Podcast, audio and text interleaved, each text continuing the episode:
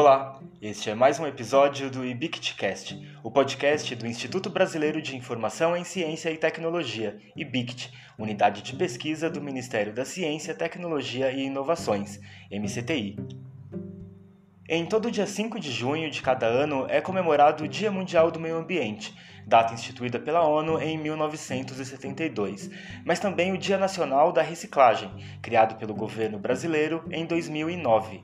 Para falar sobre a importância dessas datas e como o IBICT atua na questão da informação para a sustentabilidade, vamos conversar hoje com o pesquisador Tiago Rodrigues. Ele é engenheiro florestal, com mestrado, doutorado e pós-doutorado no Departamento de Ciências Florestais da UNP. É pesquisador sênior no projeto de avaliação do ciclo de vida do IBICT e co-editor da revista latino-americana de avaliação do ciclo de vida, LAUCA. Tiago, como você avalia, em termos gerais, a situação do meio ambiente no mundo e qual a importância da informação neste contexto?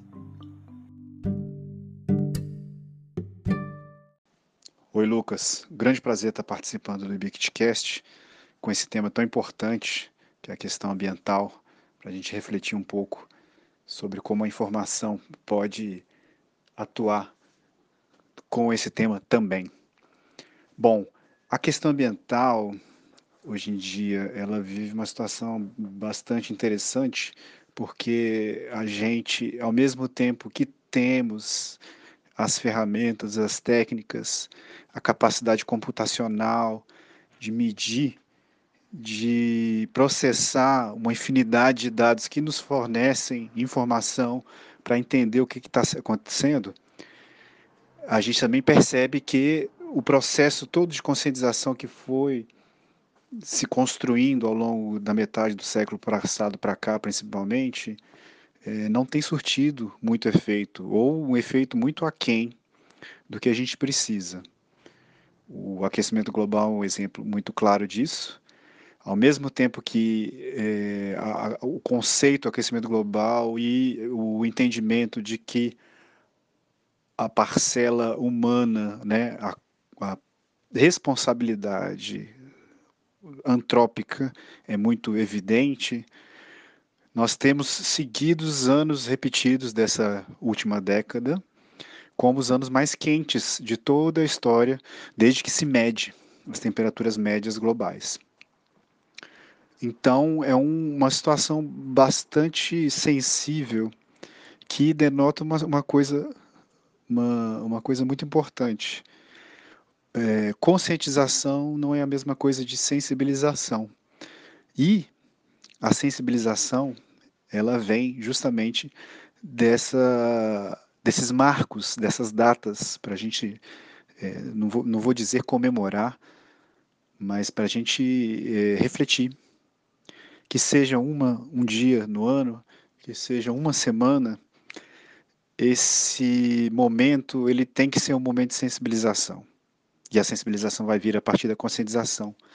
O que isso quer dizer é que as informações, os dados sobre a questão ambiental têm que estar disponíveis, têm que estar acessíveis, têm que estar compreensíveis, têm que estar atualizadas, para que a sociedade como um todo consiga absorver isso e incluir isso na sua tomada de decisão.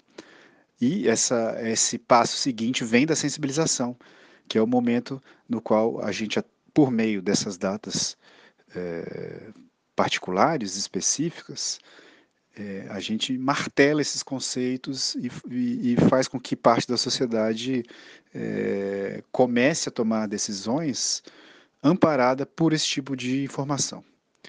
Hoje em dia, a gente pode dizer que boa parte da população tem a capacidade e uma parte também está sensível a isso é, a ponto de tomar decisões de compras, decisões é, individuais ou decisões coletivas né, no, na implementação de políticas públicas, seja numa movimentação para limpar uma praia, por exemplo, é, porque estão bem amparadas de informação, né, e, e a informação que consegue virar essa chavinha dessa muda, mudança de, de, de opção de, de, por um produto, por um processo, por um serviço, no qual o peso da dimensão ambiental tem o mesmo, o mesmo valor ou até maior do que a questão econômica e social.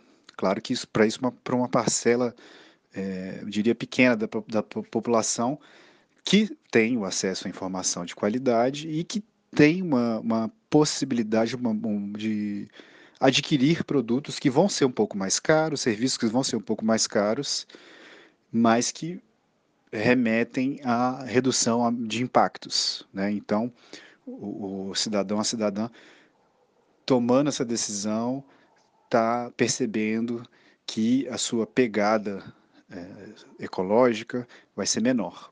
Né? Nesse sentido, é, é o que a gente tem de desafio hoje é justamente tornar essa informação é, acessível né, e, e, confiável, baseada nas boas métricas que a gente tem desenvolvido nesse sentido, e o papel do IBICT é primordial, porque é a Casa da Informação, faz isso há mais de 60 anos e tem feito isso muito bem na questão ambiental, com as atividades que a gente tem desenvolvido sobre informação para sustentabilidade. Aproveitando essa sua última fala, você pode explicar melhor o conceito de sustentabilidade e como o IBICT atua nesse tema? De uma maneira muito simplificada, sustentabilidade ela é uma capacidade que um sistema tem de manter um estado de equilíbrio. Esse equilíbrio ele vai vir de uma gestão eficiente dos recursos naturais. Né? Se a gente for prestar atenção no binômio desenvolvimento sustentável, a gente percebe que é uma proposta de um crescimento equilibrado. E aí eu te pergunto: é possível esse crescimento equilibrado? É possível desde que a nossa taxa de consumo dos recursos naturais seja menor ou igual à capacidade que a natureza tem de disponibilizá-los. Então, guarda essa relação aí para a gente analisar como a nossa economia tem se comportado, principalmente desde a Revolução Industrial. Uma economia baseada em recursos fósseis, numa filosofia, vou chamar assim, linear, né, do extrair, produzir, consumir, descartar. Isso não pode ser sustentável. Primeiro, por essa própria perspectiva de que não pensa em fechar o ciclo. E segundo que a nossa taxa de consumo dos recursos naturais fósseis, ela é muito maior do que a capacidade que a natureza tem de provê-los. Estamos falando de petróleo, de carvão mineral, que demora milhões de anos para ser formado. Então, é impraticável dessa maneira. E, e como é que a gente transforma esses sistemas em sistemas é, sistemas circulares, sistemas é, sustentáveis. Quando a gente traz a perspectiva dos ciclos biológicos para dentro desses sistemas. Ou seja, são ciclos no, nos quais o consumo dos recursos naturais é menor ou igual à capacidade de disponibilização pela natureza. Então, dessa forma, nunca vai ter um consumo maior do que a gente tem na dispensa né, disponível, então sempre terá o recurso lá. Lógico que a gente faça isso de maneira bastante equilibrada, racional, considerando as externalidades, né, numa abordagem sistêmica. E para isso, para a gente ter essa segurança, essa garantia de que esse consumo tá, está menor do que a disponibilização, a gente tem que medir, a gente tem que levantar uma infinidade de dados gente tem que validá-los, a gente tem que armazená-los e a gente tem que disponibilizá-los para a sociedade. E é aí onde o IBICT entra. Nossa Casa da Informação Brasileira, científica e tecnológica, há quase 70 anos, que tem como uma das suas linhas de atuação a informação para sustentabilidade. E nos últimos anos ela tem se consolidado bastante. Né? Prova disso é o papel principal do IBICT na governança pelo Programa Brasileiro de Avaliação Ciclo de Vida, onde o IBICT é o presidente. e também pela gestão do Banco Nacional de Inventário de Ciclo de Vida, que agrega vários inventários de produtos brasileiros e traz transparência sobre o perfil ambiental deles e suporta tomadas de decisão na construção de políticas públicas ou no ambiente produtivo e até no ambiente doméstico, né? Por que não? Né? O cidadão tem condição de acessar um inventário de um produto que ele venha consumir e quer saber qual a carga ambiental daquilo ali. E isso está no inventário, de certa maneira. E temos também a, a LAUCA, a Revista Latino-Americana de Avaliação de Ciclo de Vida. É uma revista de acesso aberto, na qual a gente publica produção científica e tecnológica sobre a CV e sobre outras métricas para a sustentabilidade do Brasil e da América Latina. Tiago, o Núcleo de Comunicação Social do IBIC agradece sua participação na gravação desse podcast.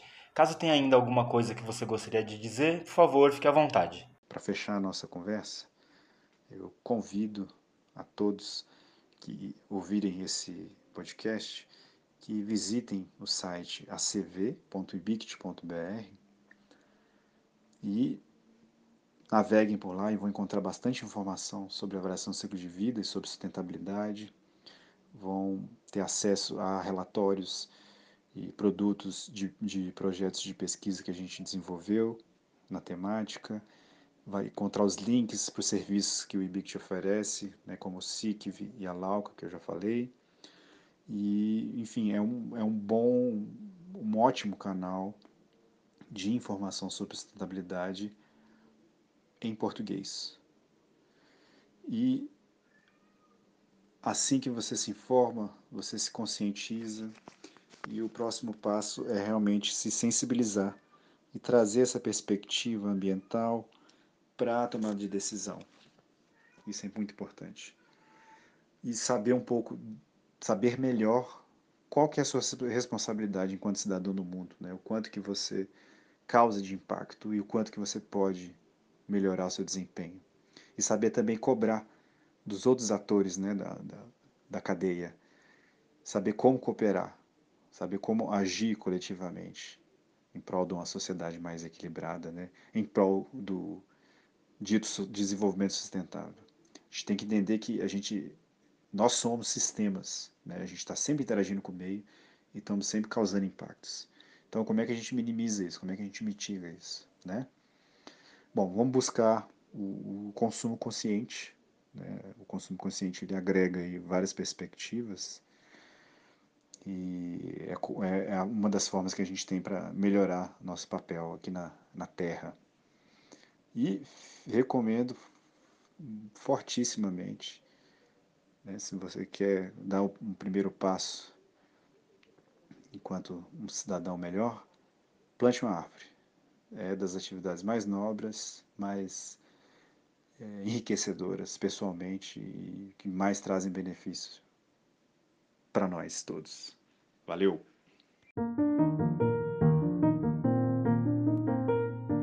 Este foi o IBICTcast, podcast do IBICT. Para ficar por dentro de tudo o que acontece no Instituto, acesse ibict.br. Muito obrigado e até a próxima edição.